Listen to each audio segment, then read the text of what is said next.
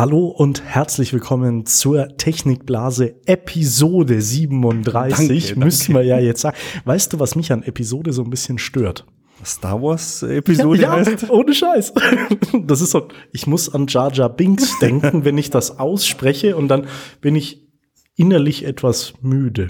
Ja, weißt ja, die richtige Reihenfolge der Star Wars Filme ist 4, 5, 2, 3, 6, 7. Okay, Eins muss man nicht gucken, passiert nix. stimmt.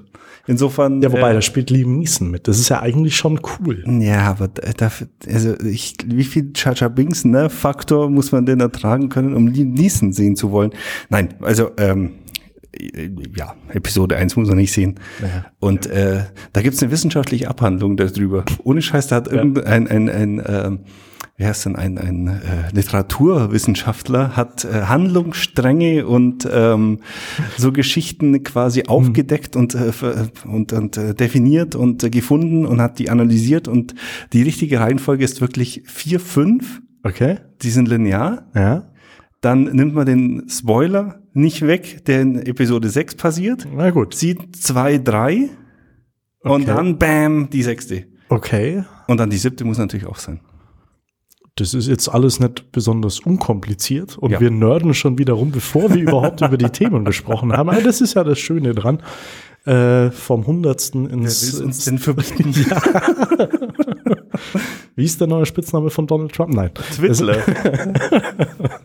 Twittler fand ich übrigens hervorragend. Twitter ist nicht schlecht. Schon sehr gut, gell? Es ist schon sehr gut. Genauso wie unsere Themen auch total gut sind. Schauen wir mal, ob die so gut sind. Wir wollen mal wieder über Netzausbau reden. Genauer gesagt über das Giganetz. Ich hätte jetzt dann, dann, da Da, machen. da, da. Dann, dann, da. Ja, da gibt's eine, eine Äußerung von Herrn Dobrindt, dass es jetzt doch bis 2025 kommen soll. Mhm. Wir werden 2025 möglicherweise auch mal wieder drüber podcasten. ja. Vielleicht auch vorher. Dann gibt's einen neuen, total fiesen Scam, den man sehr schwierig, ent äh, das Phishing eigentlich sehr schwierig entdecken kann. Und äh, es gehen nicht nur die äh, E-Mail-Adresse zum Beispiel äh, kann äh, verkauft werden, sondern ja, so, so ein kompletter Lebenslauf. Warum? Die lassen sich nämlich Lebensläufe schicken. Eine gute Idee. Eine gute Idee. hey, hey. Ähm, ob das Recht auf Reparatur eine gute Idee ist, äh, wollen wir auch mal kurz drüber sprechen. Äh, da gab es jetzt gerade in den letzten Tagen eine Diskussion in den USA, wo einige Bundesstaaten das Recht auf Reparatur von Elektrogeräten festsetzen wollen. Und Firmen wie zum Beispiel Apple, ich weiß nicht, ob die allein stehen, ähm, äh, natürlich dagegen sind. Und Ja. äh, ich äh, durchaus auch, also ich jetzt, äh, aus, natürlich heißt jetzt gleich wieder der- du Apple-Fanboy, aber ich, äh, es sind durchaus nachvollziehbare Gründe, warum sie dagegen sind.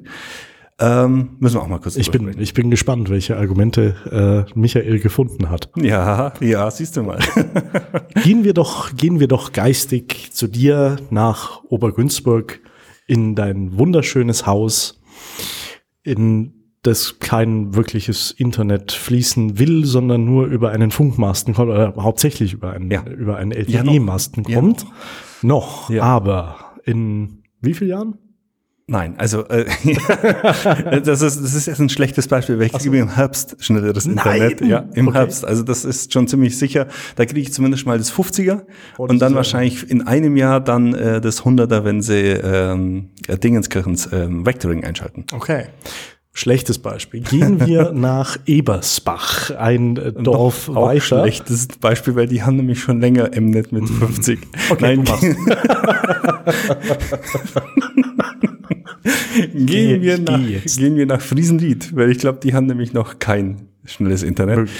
Da sitzt in deinem, in deinem Haus, in deinem wunderschönen Haus auf dem Land mit äh, Bergblick und keine Ahnung was und dann hast da so eine Kupferleitung im Keller Mhm. und da tröpfeln halt so irgendwie so, äh, wahrscheinlich so fünf, wenn überhaupt, vielleicht auch bloß ein Megabit äh, aus der Leitung. Es gibt da noch so DS-Lite-Anschlüsse oder DSL-Lite-Anschlüsse mit irgendwie 308 und äh, irgendwas, 86 Kilobit. Also gibt's ja alles. Also äh, der, der Ausbau des Netzes ist ja relativ mau bei uns. kann ein äh, Freund von mir äh, ein Lied von singen, der wohnt in einem äh, kleinen Weiler in der Nähe von Nürnberg. Äh, die haben da hat er ein Grundstück ge, bebaut, ähm, haben ein, ein super tolles Haus, aber ja, das ist ja praktisch so, als wärst du an keine Straße angeschlossen Ja. mittlerweile. Ja. Also die haben halt praktisch kein Internet, das benutzbar ist. Ne?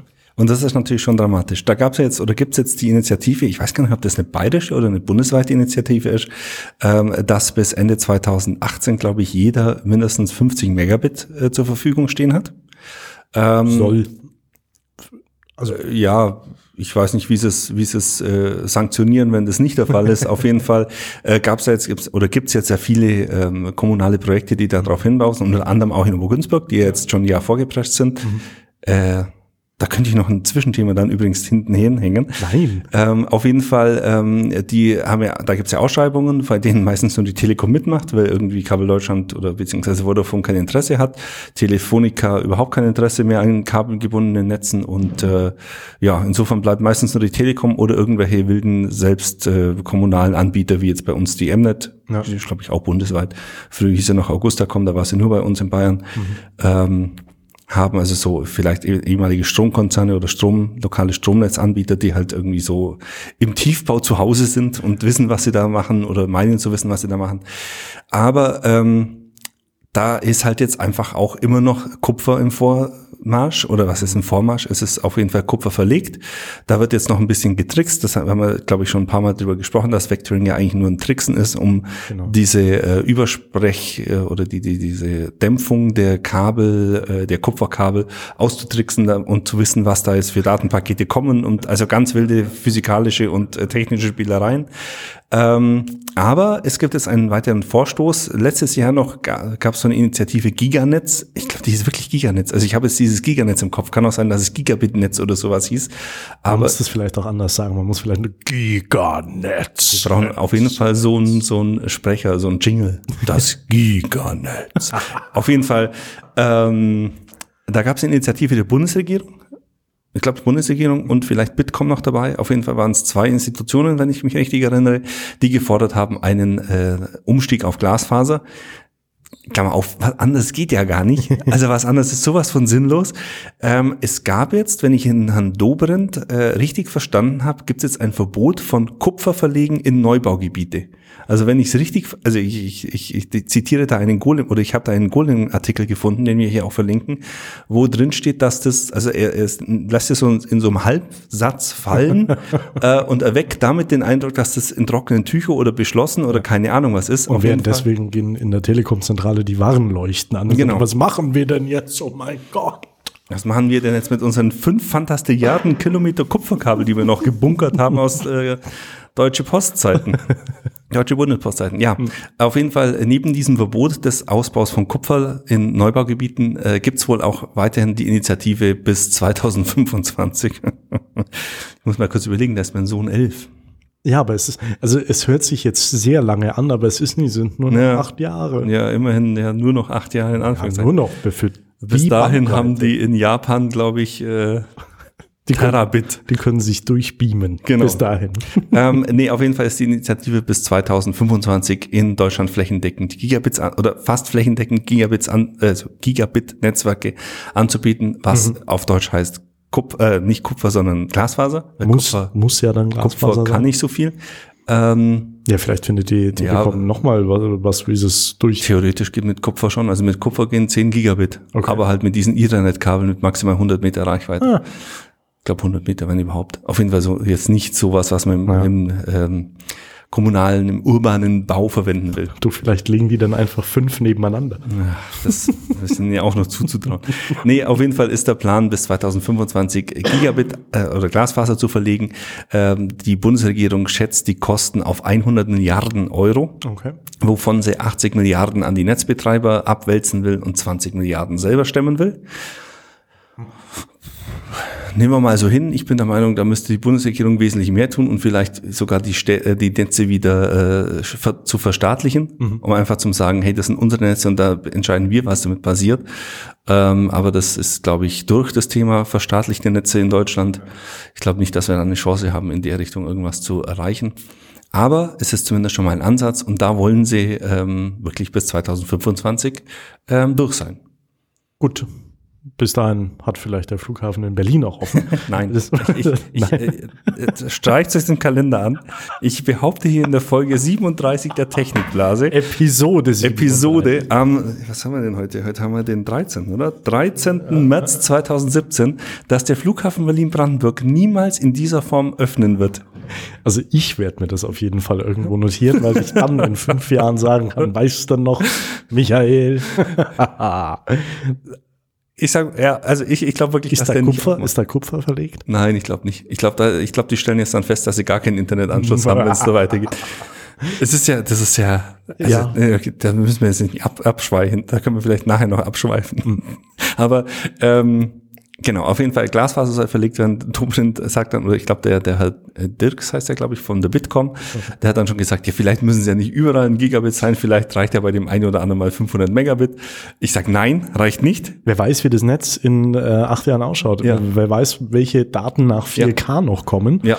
Ähm, können wir uns jetzt wahrscheinlich noch gar nicht so richtig vorstellen, Ja. nehme ich an. Also wahrscheinlich können es clevere Leute als wir oder ich es. be- Ja, ich glaube, das kann, da gibt es doch immer diese Science Fiction oder diese, diese Zukunftsforscher, die dann irgendwas Ja. vorhersagen, was eh nie eintra- eintritt. Das ist so wie die drei Wirtschaftsweisen. Ja. Sollen wir uns auch mal so einen Titel geben? Wir können den Holger nehmen, ja? Dann gehen wir hier in, in Schwanen oder ins Lamm und nennen uns die drei Wirtschaftsweisen. Oh, Schenkelklopfer. Ich brauche ein Bier. ähm, ja, Glas hast du ja schon vor dir, aber es ist halt nur Wasser drin. Es, es ist äh, mittlerweile ein, gar ein, nichts ein mehr. Woizerglas, wie man bei uns sagt. Ein schönes Gristi-Weizen. Na, das muss man schon. Ist Selbstverständlich ist doch alles ein Haus hier. Ähm, Ja, Also, ja. Wir, wir, können, ja, es ist auf jeden Fall interessant zu spekulieren, welche, welche Datenmengen da durchgejagt werden müssen. Na, also ich bin ja momentan mit meinem äh, 150 äußerst zufrieden eigentlich. hast du Nee. 50 Upload? 140? 100 Down, 40 Upload, oder? 40er. Ähm, Äh, Du hast, äh, du hast immer noch keine Fritzbox, gell? nein. Ja. Das würde mich echt mal interessieren. Also äh, wir haben ja hier im Haus, äh, in dem Nebengebäude, wir haben äh, jetzt neues DSL bekommen. Mhm. Das alte drüben in, in so einem Hauptgebäude, das hatte so, also bei, bei der Fritzbox zeigt ja immer die Leitungskapazität an. Es hatte so 70, 25. Okay. Bei der Mnet konnte man natürlich nur 10 buchen. Shame on you, Mnet. Also Upload, mir geht's ja hauptsächlich um Upload. Upload. Jetzt habe ich hier äh, so 45, 20 auf der Leitung und kann wieder nur 10 buchen. Also es hat sich nicht verbessert. Also irgendwie okay. äh, wollen die nicht. Aber mich würde mal interessieren, was so eine Vectoring-Leitung wirklich dann so, äh, also so theoretisch machbar ist. Okay. Weil äh, Gib mir, du, du hast doch hier einen Schrank voller Fritzboxen. Dann gib mir ich doch mal habe eine hab mit. leider gar keine mehr, weil die waren alle von Mnet und die wollten alle beim Kündigung von dem alten Anschluss, wollten die die Fritzboxen wieder zurück. Wir hatten mal, wir hatten mal so eine Fotoschulung und sollten äh, Standardforscher, also so Featurebilder schießen. Ne? Und äh, ein Feature, ein Auftrag für uns war, Featurebild Internet zu machen. Und das hat Michael, ha, ich hab da was, geht in sein Büro und holt einen Stapel Fritzboxen Das raus. waren das, fünf Stück. ja, Wir hatten fünf, also ich hatte, ich hatte lange Zeit wirklich viele Fritzboxen, weil wir viele DSL-Anschlüsse gebucht haben und Mnet damals ja immer die Fritzboxen mitgeschickt hat. Aber Und- sie haben es nicht vergessen. Naja, leider nicht. Schade. Die wollen es jetzt alle wieder zurückhaben. Ähm, naja, auf jeden Fall, ich bin mal gespannt, wie das weitergeht. Also ich freue mich schon an den Tag, wo ein Bagger vor, mein, vor meiner Haustür steht und sagt, oh, Glasfaser verlegen. ja. aber, aber Bagger vor meinem Glas, von meinem, von meinem, von meinem Haus. Ich krieg bald einen Bagger vor meinem Haus, der legt Erdgasleitungen. Okay. Und weißt du, was die da nicht reinlegen? Glasfaser. Hast, hast du gefragt, warum? Ja. Hast du ein bisschen geweint?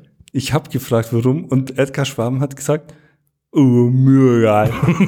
also, Das ist ja auch Erdgas und nicht Erdnetz. Ja, aber die machen, also die reißen die Stra äh, sagen wir so, es, es, ich finde ja, ich bin ja, ich bin ja, ich bin ja total begeistert, weil die das machen die mit sogenannter Erdverdrängungstechnologie. Okay. Das heißt, die schießen das Rohr unter meinem Haus durch in meinen Keller.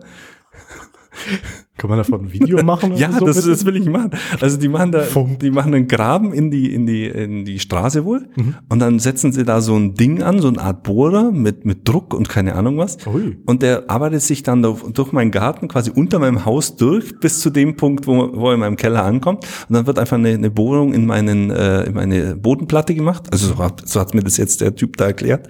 Und dann einfach der, der Gas das Gasleitung die Gasleitung hochgezogen. Das ist aber schon spannend eigentlich, Und oder? ich habe dann gesagt, ja, könntest du bei dem, bei dem Vorgang nicht auch gleich Glasfaser verlegen? Jo, so musst du nahelegen.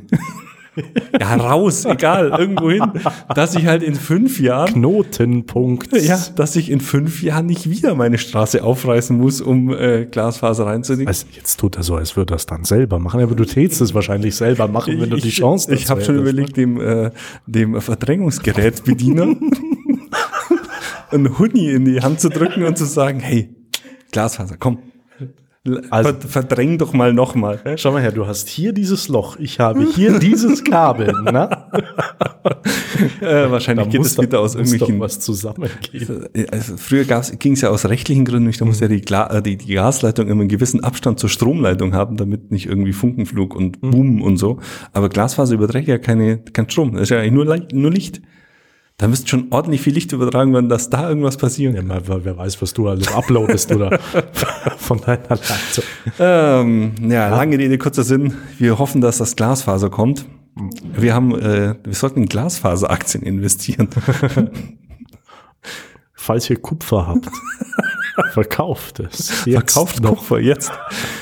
ja, das ist ja, das ist ja echt so ein, so ein wo, wo wir vorher noch bei, bei Flughäfen äh, waren, die nicht eröffnen. Ich ja. war jetzt äh, vor kurzem an zweien äh, und mittlerweile finde ich es echt cool, was die auch im Internetservice-Bereich so machen. Ähm, ich hatte, also ich vor zwei Jahren, 2014, 2015, glaube ich, war ich die letzten Male äh, an, an, weiß ich nicht, dann habe ich so eine Mini-Pimpf-Leitung gehabt, äh, mhm. hatte zwar WLAN, aber mhm. äh, konnte dann nicht auf YouTube gehen und mhm. konnte irgendwie, also konnte nicht mal GIFs laden oder mhm. was. Und mittlerweile ist es jetzt zum Beispiel am Flughafen München die leiten dich ja komplett durch. Also da hast du auch ja. keine Begrenzung mehr, da hast kein, äh, keine Sperren. Also wahrscheinlich schon sperren, aber ich habe sie nicht getriggert ja. auf jeden Fall. Das finde ich ja Servicebereich-mäßig schon eigentlich ganz geil, muss ich ja, sagen. Das finde ich echt gut. Also ich, ich habe jetzt auch, ich bin jetzt München und äh, Stuttgart hatte ich letztes Jahr. Mhm. Stuttgart? Ja, Stuttgart. Und die hatten echt ordentliches Internet. Also ich weiß nicht, was München, also ich würde echt mal interessieren, was so ein Flughafen für eine Internetanbindung hat. Weil ich meine, wie viel, ja. da kommen, äh, keine Ahnung, wenn da so ein Flugzeug landet, oder auch was da funknetzmäßig da ist. Mhm. Also so äh, ganz normales Handynetz. Stimmt. Ich meine, da kommt so ein Flugzeug mit, keine Ahnung, drei, vier, 500 Menschen an. Und die schalten ja auf einmal quasi Net, äh, ihr Handy wieder ein. Hm. Was da für eine Spitzenlast erzeugt wird, wenn das, wenn das Flugzeug landet. Internet kann ich dir erklären, das sind 15 Kupferleitungen von der Telekom. die kann, kann man alle einzeln ansteuern. da kriegt, das, sind, das sind zwei Milliarden Modems dahinter. ah ja. Nee, ähm, Thema Flughafen, da können wir noch zwischenschieben. Also die, ähm, der Flughafen Berlin fand ich ja so faszinierend.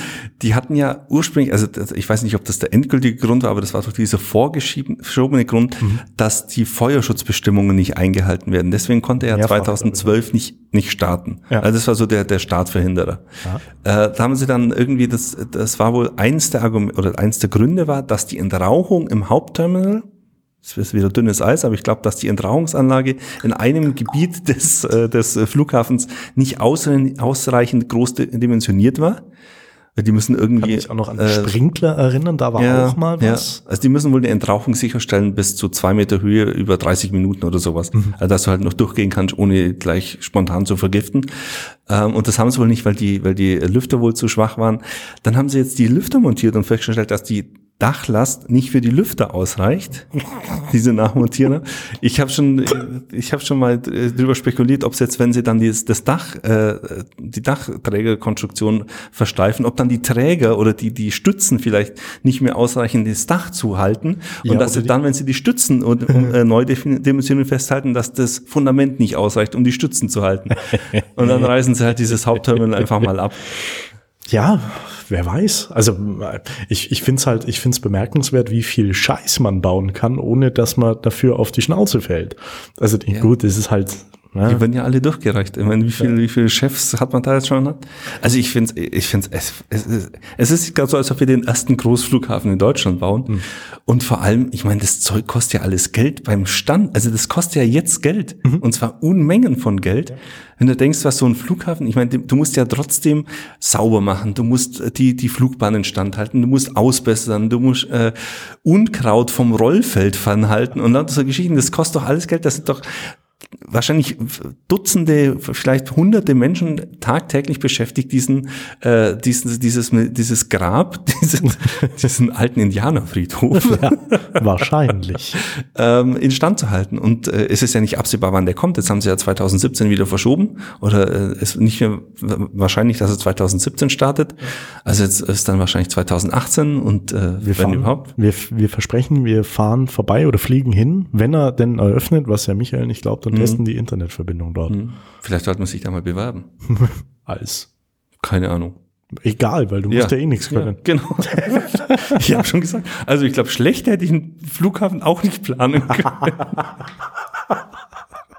ja, vielleicht schon, aber. Apropos bewerben. Ja. Gut. Gut. Gute Brücke, oder? Gute Brücke.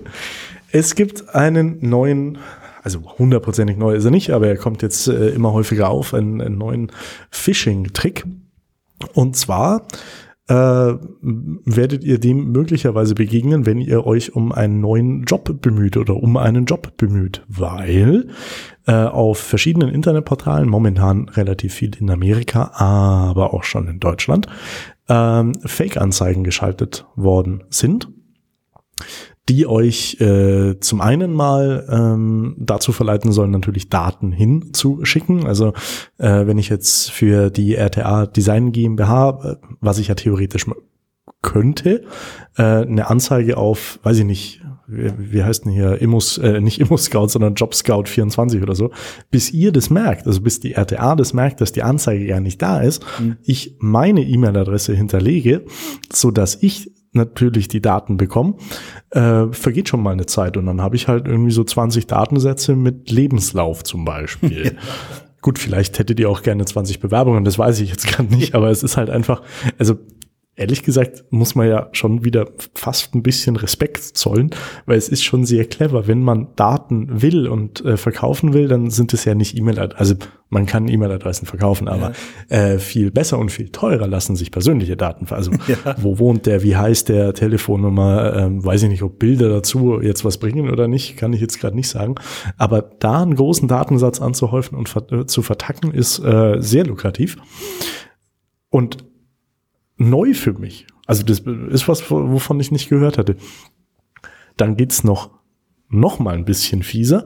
Die haben nämlich teilweise nicht nur die Daten verkauft, sondern haben dann ein Skype-Bewerbungsgespräch geführt. Also die Fake-Firma hat dann einen Homeoffice-Job angeboten und derjenige, der den angeboten bekommen hat, sollte dann eine Software kaufen, mit der er von zu Hause arbeiten kann.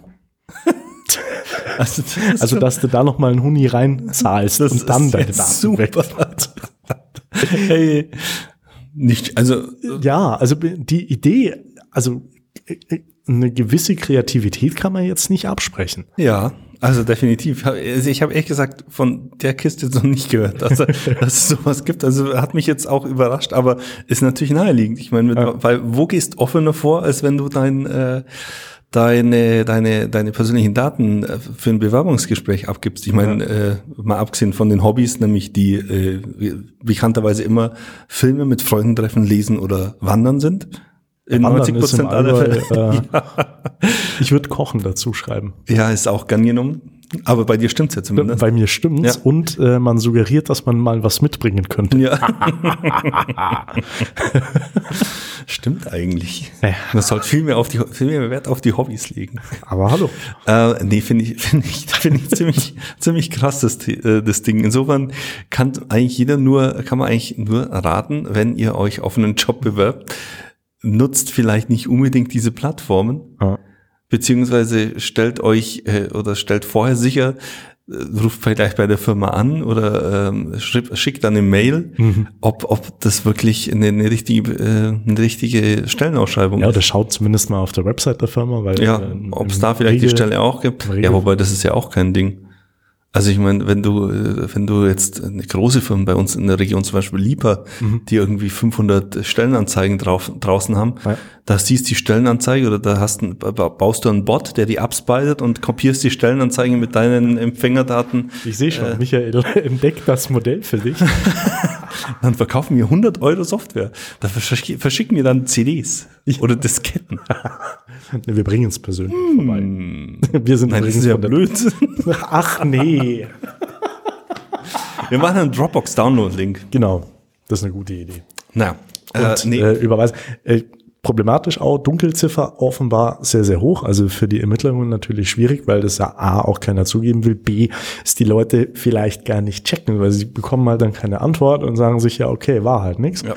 Das ist das eine und das andere.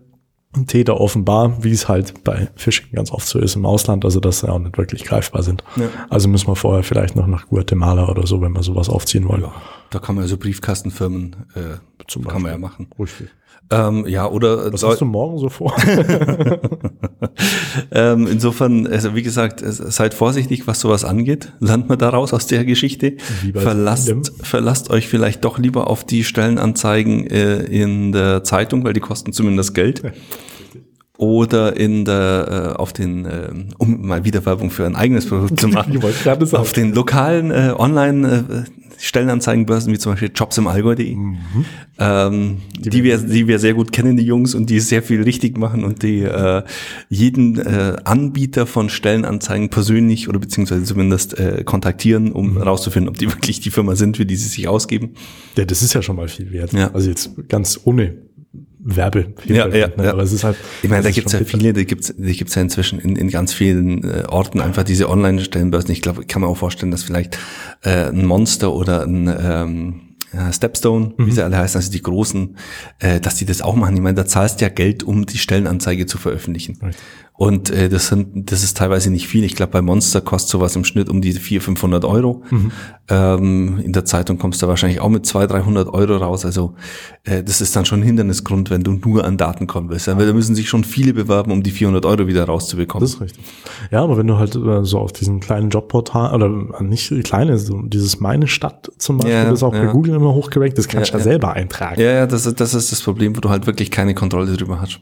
Also vor allem, wenn du dann halt, ja, ich meine, mit den persönlichen Daten, ich meine, das, das, ich, ich weiß nicht, ob das jetzt nochmal ein Geschäftsmodell ist, aber du kannst ja dann diese Bewerbungen auch durchforschen nach dem letzten Arbeitgeber Ja. und dann den, äh, den, die Person, die sich da bei dir bewirbt, auch noch sagen, hey, also wenn du frei nicht willst, dass dein neuer, ein alter Arbeitgeber weiß, dass du dich bei mir beworben hast. Ich meine, das ist ja, es gibt ja wirklich ganz wenig jetzt so im Geschäftsleben, was so sensibel ist wie eine Bewerbung. Also ich meine, wir haben da jetzt auch tagtäglich damit zu tun, oder nicht tagtäglich, aber immer wieder damit zu tun. Und äh, da gibt's halt wirklich Leute, die aus befreundeten Firmen sich Ja, bewerben, ja, ja. die vielleicht gar nicht wissen, zum Beispiel, dass jetzt wir zur, zur Allgäuer Zeitung gehören und sich von äh, einer, einer Schwesterfirma bewerben.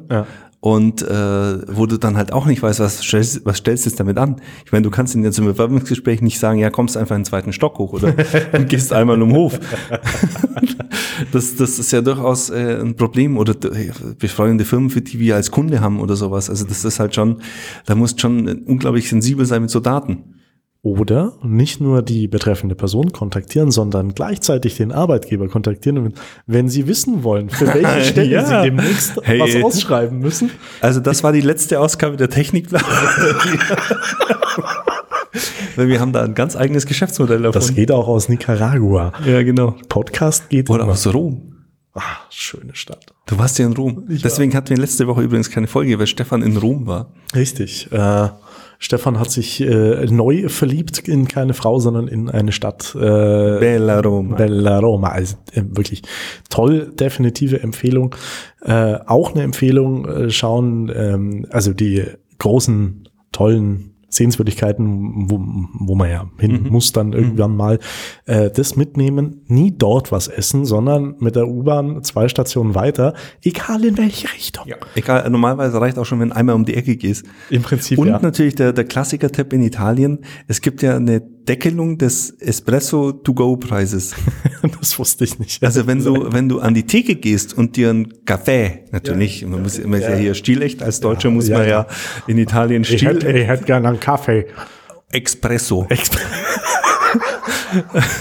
Also da muss man ja stilecht ordern und wenn man an die Theke geht und den Espresso nimmt, dann äh, kostet er, glaube ich, 1,20 Euro 20 maximal oder 1,50 Euro 50 maximal. Also da gibt's so eine Deckelung. Dagegen, wenn du dich raussetzt, Ja. zahlst du halt irgendwie 80 Euro. Richtig.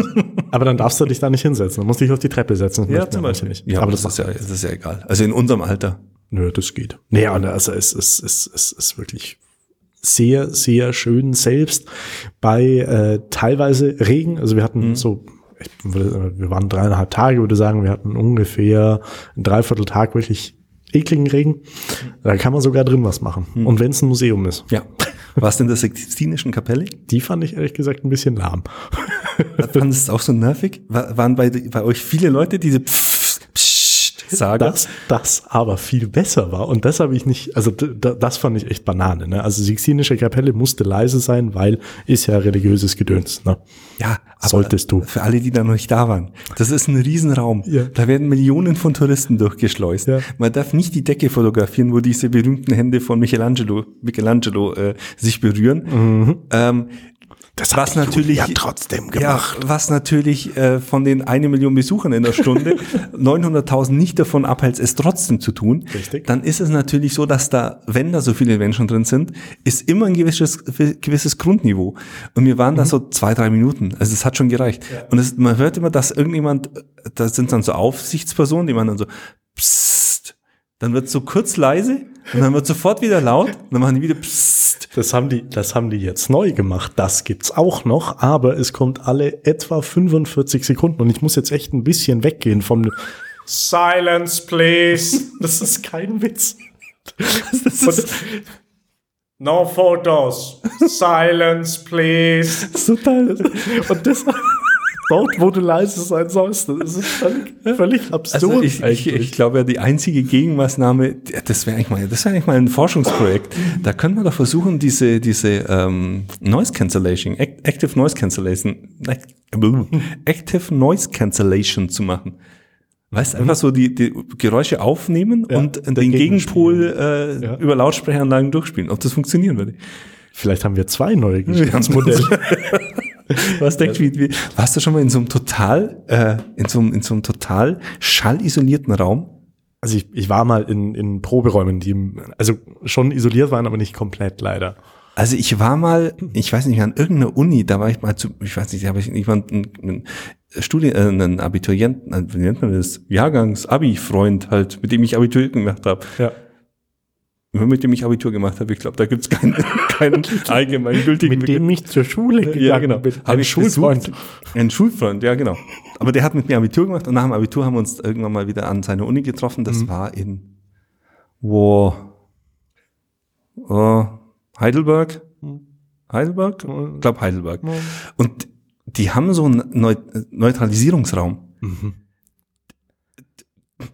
Ist komplett schwarz. Okay. Der ist komplett schallisoliert. Boah. Oh, das hätte ich aber nicht gerne. Du gehst da rein, der macht die Tür zu und du stirbst. Instant. Du fallst einfach, du, du, du hast überhaupt keine Sinneseindrücke mehr. Boah, das ist Also das ist wirklich, du hörst nichts mehr, du siehst nichts mehr. Du, es, es riecht irgendwie nach Lösungsmittel, also das, das ist der einzige Sinneseindruck. Es ist wirklich, es ist wirklich dramatisch. Vielleicht brauchen die das Lösungsmittel, weil sich so viele Ja. drin übergeben haben. Boah, nee, das kann ich mir gar Also nicht ich, ich vorstellen. habe es dann, glaube ich, zehn Sekunden drin ausgehalten, dann, dann äh, habe ich so laut gerufen, gut, die haben nichts gehört, aber er hat, glaube ich, eh nach zehn Sekunden automatisch die Tür wieder aufgemacht. Und dann siehst halt diese Brücke, weil das ist dann auch so eine, so eine recht erhobene Brücke über so ein, äh, über diese Isoliermasse. Also, oh, das ist schon dramatisch. Möchte, also das, also genauso wenig wie die Sixtinische Kapelle möchte ich das erleben. Naja, also sonst, sonst äh, wirklich bombastisch. Also äh, Petersdom hat mir, hat mir, hat mir persönlich sehr, sehr gut gefallen. Villa Borghese, großer Park mitten in äh, Rom, sehr toll. Ähm, also lohnt sich auf jeden Fall mal da hinzu, hinzudüsen. Äh, nicht so schön, ist wohl nicht so gefährlich, habe dann recherchiert, aber wenn du so richtige Turbulenzen mal hast im Flugzeug, na, ne, also wenn es dich so richtig von dem Sitz lupft, da fühlt man sich frei gar nicht mehr so geil. Das ist dann schon, also muss sagen, ich bin ja ich Flieger sowieso nicht so gerne. Also ich, es ist okay, mhm. ähm, muss mich beim Start und bei der Landung immer so ein bisschen konzentrieren, aber dann passt's. Aber wenn du da drin sitzt und das macht nur so bop, bop, bop, bop, bop, bop, und dann macht's irgendwann mal flop, flop. Ne? Also richtig, dass du merkst, du bist gerade irgendwie 50 Meter nach unten gesunken. Ja, ja. Ja, das ist nicht toll. Also, mir macht ja Fliegen wirklich nicht viel aus. Also ich bin ja früher relativ häufig noch geflogen, so mindestens drei, vier Mal im Jahr. Mhm. Und äh, ich fand es eigentlich immer recht angenehm. Wir sind aber auch mal nach, äh, ich glaube, nach Budapest geflogen. Und äh, da hat irgendwas, der Direktflug hat irgendwie nicht funktioniert. Also sind wir irgendwie über Wien, glaube ich, geflogen. Mhm. Oder nach, über Zürich, also irgendeine andere deutschsprachige größere Stadt. Ja. Und ähm, beim Rückflug dann eben auch die gleiche Strecke mit einer Turboprop-Maschine, mit so einer Propellermaschine. Mhm. Und da waren auch massive Turbulenzen und so derart massiv, also das war die haben dann den Service eingestellt, ja, nachdem das war die Stewardessen ja? mit dem Wagen durch den Gang gehüpft sind. Krass.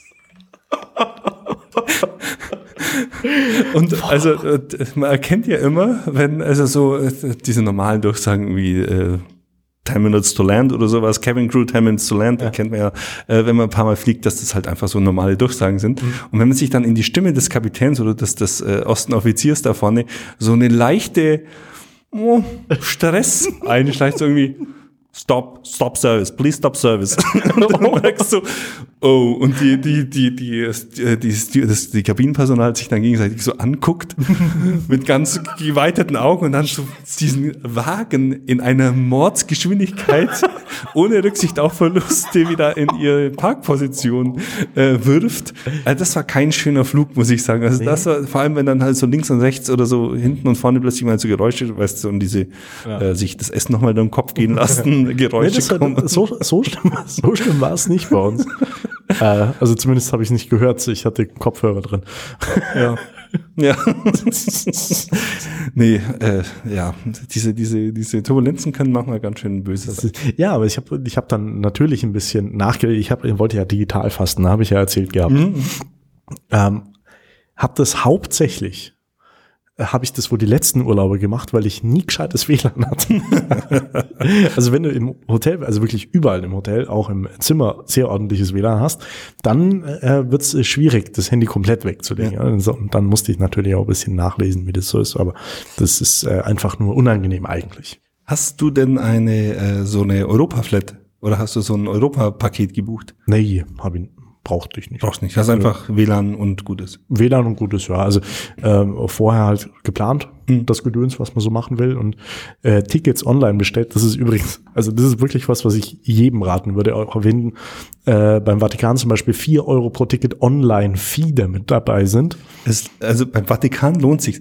Also äh, Tipp Gut, ich meine, ich war jetzt einmal in Rom, ich weiß nicht, ob ich mich da so als, als Tipp gebe, aber ich habe einen Tipp von einer Freundin bekommen, die oft in Rom war. Mhm. Äh, die hat da mal eine Zeit lang studiert und hat dementsprechend viel Besuch gehabt und war ja. halt diese ganzen, äh, die, die, diese Big Five, irgendwie Vatikan, Kolosseum, mhm. äh, bla bla bla, halt irgendwie äh, ewig durchgespielt. Ja. Und die hat gesagt, also Tipp, damals gab es noch keine Online-Tickets. Mhm. Damals konntest nur, äh, du konntest reservieren telefonisch. Okay. Wollten wir aber nicht machen, weil das eine Leitung war, wo 500 gleichzeitig angerufen haben, also hat nicht funktioniert.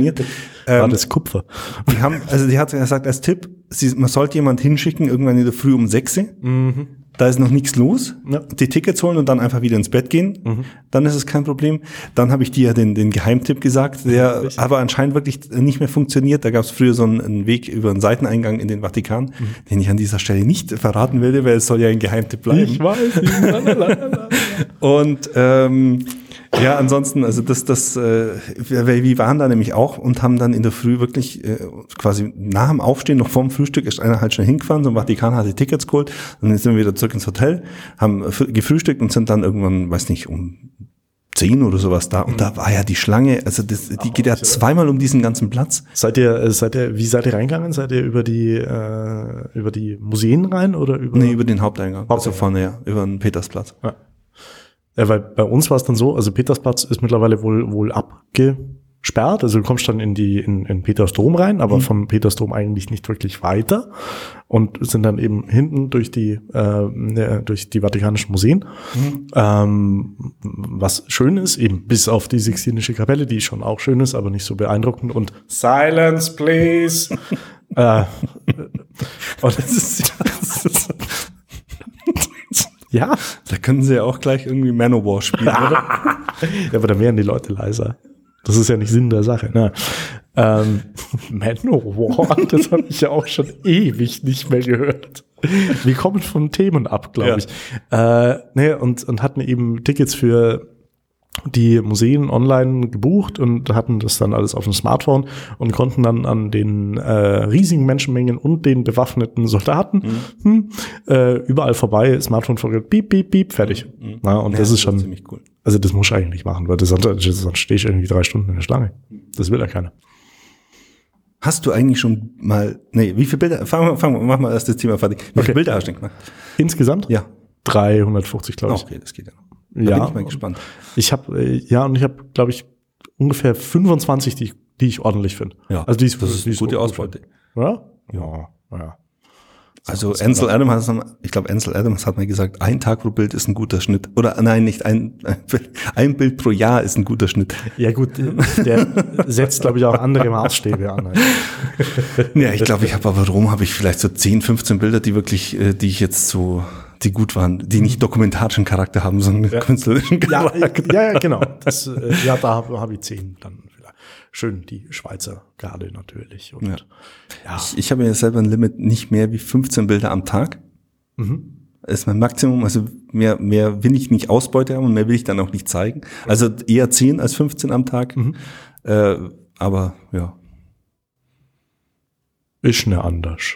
Also ja, wenn du halt da bist und je nachdem, was für Programm du halt auch hast. Hast du eigentlich Boon jetzt schon mal ausprobiert? Oder hast, ha, äh, wir haben irgendwann mal darüber gesprochen, es gibt ja so einen Workaround, mit dem man äh, Apple Pay in Deutschland nutzen kann. Ja, hast du mal, hast du erzählt, äh, hatte aber ehrlich gesagt noch keinen ähm, wirklichen Grund, das auszuprobieren, ehrlich gesagt. Der Grund ist cool, an der Kasse mit dem Handy oder mit der Apple Watch so. äh, zahlen zu können. Nee, ähm, äh, vielleicht noch als kleine Seitennotiz, müssen wir jetzt auch nicht vertiefen. Es gibt äh, die Möglichkeit äh, bei Apple jetzt, ähm, den Umweg über Boon oder Apple Pay in Deutschland zu nutzen, mit dem Umweg über Frankreich oder Irland. Ähm, d- d- Apple Pay gibt's in Deutschland noch nicht, äh, gibt's aber jetzt in Frankreich und in Irland. Und da die beiden ähm, Länder in der EU sind, ähm, gibt's, äh, gilt der sogenannte europäische Innenmarkt, Binnenmarkt. Und die äh, Liberalisierung des europäischen Binnenmarkts sorgt dafür, dass du als europäischer Staatsbürger in jedem anderen Land ein Konto öffnen kannst. Ähm, Im Gegensatz zu Großbritannien, wo es bis jetzt immer so ein bisschen ein Scheiß war, vor allem weil die auch noch eine andere Währung hatten. Ja. Also der Trick ist im Prinzip, du sch- brauchst einen französischen äh, iTunes-Account oder einen irischen. Irischen ist, also wie ich es jetzt ausprobiert habe, gab es den irischen Weg noch nicht, also habe ich den französischen genommen, was dazu führt, dass die, die Anzeige an den Lesegeräten auf Französisch ist, was ein immer ein bisschen befremdlich erscheint. Also ich würde den Weg über Irland empfehlen, also einen irischen ähm, iTunes-Account anzulegen, dann ähm, das iPhone vorübergehend auf Irland zu stellen. Also Sprache muss Irland sein und Region Irland. Da gibt es zwei Einstellungen. Okay. Äh, dann kann man sich in dem ähm, irischen App Store die Boon-App runterladen. Ah. Das ist übrigens die Bude aus München, nämlich Wirecard, was ziemlich witzig ist. Ähm, Sind das nicht auch die, die N26 ja, machen? genau. Ah, genau.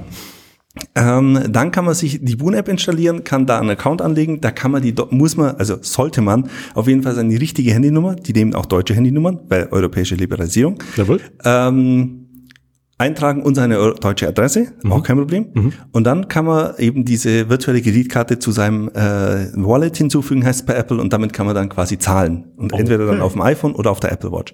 Und Boon gibt's auf Android, auch ohne diesen Umweg. Also Android ist ja Ah. ziemlich, oder beziehungsweise da gibt's ja sowas wie Apple Pay nicht, sondern die nutzen ja direkt das NFC, also das ist eine App, da erstellt man oder holt man sich einfach eine virtuelle Kreditkarte, ähm, kann dann entweder von einem Bankkonto Geld drin dran hin überweisen oder eine Kreditkarte hinterlegen, wo dann quasi so abgezogen wird. Ja. Ähm, bei Kreditkartenabzug kostet es, glaube ich, einen Cent pro Einzug. Bei der Überweisung kostet erstmal gar nichts. Das erste Jahr ist kostenlos und dann kostet 99 Cent pro Monat. Und du kannst schon mit NFC zahlen. Also dann kannst du wirklich halt dein Handy an die, ähm, ans Terminal heben beim Bezahlen und wird dann abgerechnet. Dafür braucht man dann aber auch das richtige Gerät am anderen Ende der Leitung. Ja, wobei das äh, jetzt in der im aktuellen ähm, in der aktuellen Verteilung, ich glaube, da hat sich jetzt Ende letzten Jahres noch mal ganz schön was getan. Echt, oder? Also in Obergünzburg kann ich jetzt zahlen bei der, bei der Tankstelle, beim Edeka, beim Feneberg, beim Frischto, beim Netto, Ach, beim Penny und äh, hier in, in Kempten noch beim äh, Aldi und äh, keine Ahnung was. Aha. Sunnyfair. In Kempten haben sie jetzt Parkautomaten aufgestellt, die kontaktloses Zahlen ermöglichen. Kannst auch zahlen. Okay. Also ähm, inzwischen die Anwendung steigt und äh, ich bin ja, ich habe, ich wage ja die steile These, dass im ersten Halbjahr 2017 Apple Pay auch nach Deutschland kommt. Und dann freut sich der Und dann freue ich mich. Weil dann ist ja, schauen wir mal. Ich habe es ja jetzt schon. Also ja, ich, ja, stimmt eigentlich. Ne? ich weiß es nicht, äh, ob meine Bank, ich bin bei der bei der In- Ingdiba, ob die von Anfang an dabei ist. Mhm. Weil die Bank muss auch noch mitspielen, weil die zahlt ja einen gewissen Betrag an Apple. Ja, okay. Aber ja, ich bin gespannt. Ähm, Payment über NFC. Gibt's da irgendwie Hast du Sicherheits- NFC? Ich habe NFC drauf, ja. also ich würde es echt mal probieren. Ich habe Das ich hab, ich hab doch meinen äh, meinen WLAN-Connector gebastelt zu Hause. Hast erzählt, hast erzählt. Da bin ich ja ziemlich neidisch. Doch, das ist schon geil. Das Problem ist nur, die meisten, die bei mir zu Besuch kommen, haben entweder schon mein WLAN-Passwort Mhm. oder haben NFC aus, sodass sie es dann meistens erst anschalten müssen, wenn sie her und dann, das, Mhm. Dann es hört dann relativ auf, cool zu sein. Wenn allerdings jemand kommt, der NFC anhat, äh, zu mir nach Hause, braucht er sein Handy nur gegen eine Glasscheibe im Prinzip Mhm. halten und dahinter ist halt so ein NFC-Sticker und wird dann automatisch in mein Gäste-WLAN eingebucht. Das, also das, ist schon ziemlich cool. ja. Ich bin mal gespannt, ob Apple irgendwann mal NFC auch noch öffnet, was ich aber leider nicht glaube. Also die Funktion ist da, aber sie ist, äh, sie Ja. ist komplett beschränkt, Ja. sozusagen ist das, ne? Also die, ähm, äh, wenn ich es richtig verstanden habe, die, also die, die Schicht zwischen NFC und dem Betriebssystem ist nicht offen. Also du kannst als äh, Anbieter oder als Softwarehersteller nur bestimmt, also du kannst glaube ich überhaupt nicht auf die NFC-Funktionalität zugreifen, sondern nur auf Apple-Frameworks, die eben dieses Payment zum Beispiel auslösen. Also ich glaube, es ist überhaupt nur Apple Pay momentan. Ja, nur Apple Pay. Für, Frank für, für Japan haben sie noch irgendwas mit dem Nahverkehr gemacht, mit dem öffentlichen Nahverkehr. Da haben sie irgendwie diese so Karten draufgebracht, die dann eben nicht mit den Banken sprechen, sondern halt mit diesen äh, Zahlterminals in den Zügen. Okay. Aber das war, glaube ich, die einzige Ausnahme bis jetzt. Aha. Ja, gut, es hat sicherlich sicherheitsrelevante Argumente. Ja. Apropos sicherheitsrelevante Argumente. Aha. Kommen wir noch kurz. Wie viel haben wir denn noch? Da weiß nicht, du musst Ja, los. zehn Minuten haben wir noch. ähm, kurz zu, da, zum, zum äh, Recht auf Reparatur. ähm, wer sich also darunter nichts vorstellen kann, äh, sollte sich mal ein iPhone kaufen und ein Display kaputt machen. Also sollte er vielleicht nicht unbedingt machen, aber Lieber Daniel Halder, falls du das gerade hörst, mein sehr geschätzter Kollege von Schleichwerbung, Allgäu Live, Schleichwerbung ja, ja. Ende, der hat nämlich gerade ein defektes und kaputtes und gesprungenes Display. Ja. Äh, was äh, äh, passiert mit ihm? Er wird es wahrscheinlich normal reparieren lassen müssen. Ne? Also ähm, es gibt ja äh, zwei Wege. Den einen offiziellen Weg, das heißt, du gehst zu einem autorisierten Apple-Händler, der sagt dir dann, macht 180 Euro. ähm, beim, beim normalen 6er waren es, glaube ich, 180 Euro. Ich glaube, beim 6 Plus waren es um, um die 200 Euro. Also je nach Größe wird es natürlich teurer. Ähm, wird wahrscheinlich immer noch mehr teurer, weil die Apples ja, äh, die, die Displays ja immer besser werden und dementsprechend immer teurer werden. Ähm, oder er geht zu einer äh, Dollar-Schrauberbude um die Ecke. Da gibt's ja immer dieses Smart, Gibt's auch in Kempten übrigens. ja, da gibt's mehrere. Die verlangen dann halt so 40, 50 Euro und tauschen dir dann das Display aus. Ähm, das ist insofern erstmal kein Problem, wenn es funktioniert. Es ist aber ein Problem, wenn du dann zum Beispiel in einem halben Jahr äh, einen Defekt am Gerät hast und äh, zum Apple Store musst, weil die Hauptplatine zum Beispiel kaputt ist. Insbesondere, wenn du noch in der Garantie bist. Dann sagt nämlich Apple, das Display ist nicht für uns, geh weg. oder Apple sagt, das Display ist nicht für uns, zahl uns 250 Euro oder 320 Euro, je nach Gerät, dann kriegst du ein neues Gerät.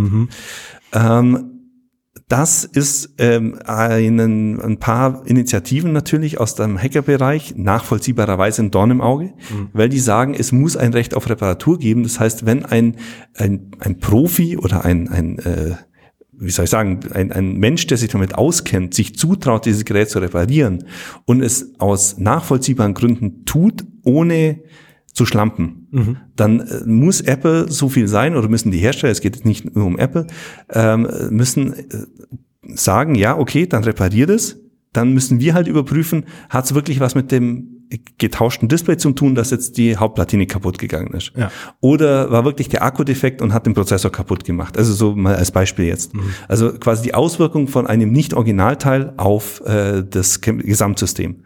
Hört sich jetzt, also ohne sich damit viel beschäftigt zu haben, gar nicht anfangs nicht so schlecht. Genau, also die Oder? Idee dahinter ist zum einen mal gut. Allerdings hat, also ich, ich bin da ein bisschen so äh, hin und her ge- gerissen. Ich, ich kann, ich, ich bin Bastler. Ich, ich habe hier gerade zum Beispiel einen, einen alten Mac Pro nochmal aufgerüstet mit einem neuen Prozessor, weil wir den nochmal weiter verwenden wollen. Und äh, ist ja problemlos möglich. Du hast, machst zwei, zwei Schrauben, fünf Clipse auf, ähm, steckst den Prozessor rein, alles gut, läuft Bosch weiter. mit dem Zehnerbohrer durchs Display vorne. genau, easy peasy. Genau. Ähm, äh, äh, ich bin Bastler, insofern kann ich nachvollziehen, dass der, der Wunsch da ist oder äh, ja, es ist nachvollziehbar, dass der Wunsch da ist. Zumal Apple natürlich jetzt als als, äh, als quasi als Negativbeispiel in der Form äh, unglaubliche Preise für die für die Reparaturen aufruft. Also ein Akkutausch für 90 Euro, für 85 Euro ist schon ein Wort für einen Akku, der im, im normalen Straßenpreis vielleicht 20, 30 Euro kostet und die vielleicht eine Viertelstunde damit beschäftigt sind. Ähm, andererseits kann ich natürlich Apple verstehen, weil wenn du jetzt ein 1000 Euro iPhone hast, schmeißt es runter, gehst dann zum äh, Straßenhändler, lässt dir ein äh, Display einsetzen, das nicht von Apple ist. Das sieht dann scheiße aus, weil es irgendwie nicht so gut ist für dich von Apple, Ja. weil die kosten halt so viel, weil sie wirklich gut sind. Ich meine, es ist ja nicht bei Apple, sondern jetzt bei Samsung und so weiter auch der Fall. Dann zeigt es einem Kumpel, der sein 120 Euro Android-Telefon hat und der sagt, oh, mein Display ist ja viel besser. Also es ist halt, auf der anderen Seite hat es halt schon ziemlich viele Auswirkungen. Oder der baut das Display aus, äh, lässt eine Schraube im Gehäuse offen, äh, die, das, äh, die, die, die Schraube fällt raus irgendwie, wenn das iPhone kurz mal runterfällt, überbrückt einen Kontakt im Akku äh, oder die, die Schraube drückt auf den Akku, macht einen Kurzschluss, das Ding explodiert und ist natürlich nicht der Schrauber schuld, weil dann heißt es halt in der Tagesschau wieder, Apple explodiert ein Handy. Dann hast du ein, ein, äh, ein Video auf YouTube, das 15 Millionen Mal geklickt wird und du hast ja keine Möglichkeit, gegen sowas argumentativ vorzugehen. Du kannst ja nicht Richtig. sagen, äh, nee, das war aber der äh, Schrauber, der versucht hat, die äh, Der den Reparatur-Johnny. Akku- Genau, der Reparatur-John, der versucht hat, den Akku äh, verkehrt rum einzubauen oder sowas. Hm. Also insofern ist es publicity-mäßig nachvollziehbar, dass sie das, ähm, dass sie das nicht wollen. Die Frage ist, ob es einen Mittelweg gibt. Also ob es irgendwie sagt, also Apple macht ja momentan harte Kante. Du kannst bei Apple kein Ersatzteil kaufen. Also Ja, du kannst, kannst, schon irgendwie so zertifizierter Reparierer, Reparaturservice, Gedöns. Genau, also du kannst jetzt als, als Gravis zum Beispiel ist ein autorisierter Apple-Händler, Mhm. aber der muss auch die Preise verlangen. Also das heißt, wenn du, wenn der Gravis ein Display repariert, kostet es genauso viel wie im Apple Store. Aha. Weil die natürlich auch äh, sagen, die, wollen, sie, sie argumentieren mit den Händlerschützen. Die sagen halt, äh, keine Ahnung, du kriegst jetzt von mir das Display für 120 Euro, äh, willst ja auch noch was damit verdienen, braucht ungefähr eine halbe Stunde, wir stehen dir 60 Euro für eine halbe Stunde zu, also kostet das Ding 180 Euro. Okay. Punkt. Die wollen die Preise hochhalten oder wollen halt die Preise äh, gleich halten über den ganzen Kanäle weg. Jetzt unser äh, Kisten Johnny, der kann halt nicht hergehen und sagen, ich kaufe jetzt das, Apple, äh, das äh, iPhone Display für 120 Euro und schraubst dir für 140 Euro ein, weil ich kann es in 10 Minuten, also gut. Und das ist halt das Problem. Das hat jetzt nicht nur Apple. Apple hat sich jetzt aber massiv gegen dieses Recht auf Reparatur ausgesprochen. Insofern stehen sie jetzt da einfach da und versuchen ihre Argumente zu verteidigen. Schwierig ist es natürlich auch, um jetzt mal äh, deine Argumentation weiterzuführen, ähm, für Apple, die dann nachweisen wollen oder nachweisen müssen, hat es jetzt was mit der Reparatur zu tun gehabt Ja. oder hat es nichts mit der Reparatur zu tun gehabt? Und ich schätze mal, dass falls das Recht auf Reparatur kommt, auch der Nachweis gar nicht häufig geführt werden kann, weil das ja, Ja. auch äh, Kapazitäten Ja. ganz extrem bindet und äh, ebenfalls Geld kostet. Auf der anderen Seite ähm, ist es natürlich schwierig ähm, zu sagen, okay, das Display ist zwar vielleicht ein bisschen besser, also ein bisschen ist jetzt ein großes, äh, äh, kann ja eine ganz, ganz große Breite haben. Ne? Ähm, also da kriegst du es für 80, du Verbraucher, dem es jetzt halt passiert ist, ne? nicht jetzt jemand, der sich wahnsinnig dafür, und hier für 180 und das geht und das aber nicht. Also das ist halt schon auch, glaube ich, äh, vielleicht nicht mehr so ganz realistisch Ja. Um äh, Ja, es ist wieder ein halt- Gegenargument zu Ja, bringen. ja. Nee, es ist halt, wie gesagt, von Apple-Seite, ich weiß nicht, wie sie das in den Griff kriegen wollen. Also ich weiß nicht, ob sie es überhaupt in den Griff kriegen wollen, weil sie fahren halt momentan die harte Kante und sagen, nee, Reparatur gibt's nur bei uns und unseren autorisierten Partnern und da kostet die Reparatur x Euro. Äh, Und da gibt's nicht kleine x Euro, sondern die kostet genauso viel. Und wenn du das als autorisierter Partner nicht einhältst und wir das mitkriegen, dann bist du kein autorisierter Partner mehr. Insofern äh, ist es schon äh, recht, recht schwierig. Ähm, ja, ich, ich, ich äh, bin hin und her gerissen. Ich verstehe Apple als aus Herstellersicht, die wollen halt den Kunden das bestmögliche Erlebnis ihrer Produkte vermitteln. Und, äh, Und nebenher ein bisschen ich- Geld machen wollen sie. ja, ich, ich, ich habe das, ich habe das jetzt äh, konkret meine meine Schwiegermutter. Ja, meine Schwiegermutter hat jetzt ein iPhone 5 äh, bekommen, hat sich darin, also da habe ich den Akku ausgetauscht. Mhm. War problemlos möglich. Es sind irgendwie zwei Schrauben, einmal mit einem Sauger. Display raus, Mhm. äh, dann kannst du an die, die Stecker hin, Stecker weg, äh, Akku raus, neuer Akku rein, alles wieder gut. Musst einmal noch diesen äh, so ein Reset durchführen, weil irgendwie, wenn der der der der. Takt-Chip, nein, der Takt, also irgendwie, das ist ganz ein wirres System der versucht aufgrund von GPS-Lokalisierung rauszufinden, in welchem ähm, Land der zum ersten Mal äh, angeschalten wird. Also der verliert quasi Informationen, wenn der ausgeschalten wird und versucht, die wiederzukriegen. Wenn der aber ausgeschalten wird, hat der Akku natürlich auch den 1.1.1970 als Uhrzeit. Und der 1.1.1970 gab es noch keine GPS-Satelliten, also kann er aufgrund von GPS-Satelliten nicht rausfinden, in welchem Land er ist und hört einfach mal auf. Also er muss einmal manuell quasi die Uhr einstellen. ich bin verwirrt. genau. da, mu- da muss man einmal äh, die Uhrzeit auf die manuell auf die richtige Uhrzeit einstellen und dann äh, ist alles wieder gut. Aber das muss man halt einmal machen. Aber die hat halt jetzt einen Akku für keine Ahnung 30 Euro hat der glaube ich gekostet drin. Wenn die das iPhone jetzt verkauft, dann sagt die natürlich mit neuem Akku. Richtig. Was, was bedeutet neuer Akku? Was bedeutet neuer Akku? Jetzt kannst du halt nicht mehr davon ausgehen, dass das ein Apple-Austausch neuer Akku ist, wo ein halbes Jahr Garantie hat, sondern es ist halt einfach ein neuer Akku. Es ist ein Michael-Austausch. Es ist ein Michael Garantie. Austausch, der definitiv keine Garantie hat und der inzwischen jetzt nach einem Dreivierteljahr halt auch schon wieder äh, nicht so gut ist, wie er eigentlich sein sollte. Und sowas, äh, ich meine, jemand, der das macht, weiß das. Aber wenn das Ding dann spätestens das erste Mal auf Ebay landet, kannst, schreibt er nicht mehr dazu, meine Schwiegermutter oder äh, Dollar Verwandtschaft schreibt er nicht dazu, das hat mein Sohn austauscht, sondern der schreibt neuer Akku oder neues Display. Und äh, da hast halt dann gleich schon wieder die, die üble Nachricht, wenn dann irgendwas kaputt geht. Und das Video vom explodierenden iPhone. Genau. Weil es wäre ja mal was Neues, im Gegensatz zu den Ja, Videos doch, von da gibt's einige. schon. Ja, ja. Okay. Google mal brennendes iPhone. Da gibt's, ich weiß nicht, äh, da gibt's schon wieder, letztens ist wieder so eins durch, durch Facebook gegeistert, wo ein iPhone seitlich anfängt aufzuquellen und zu, anfängt zu brennen. Und äh, ich finde es ja spannend, dass er nicht mehr passiert ist, weil der hat es nämlich in irgendein Waschbecken geworfen. Und jetzt weiß man, dass so ein Lithium-Ionenbrand äh, ziemlich warm werden kann und die Waschbecken meistens aus dünnem Blech sind. Also Blech. Ja, also, so Also- ein Küchenwaschbecken. Ah ja, okay. Äh, so hat es zumindest mal ausgeschaut. Ähm, ich hätte es nicht gemacht. sagen wir so, aber ich, äh, ja, Da ist aber das Fenster die bessere Ja, ja. Alternative in so einem Fall. Naja. Das Fenster Zum Hof. zum Hof. Mit, wer war's? Christopher Reeves, oder? Äh, ja, ich glaube schon, ja. Hast du eigentlich der, apropos Rom, hast du The Young Pope angeschaut? Oder kennst du The Young Pope? Nee.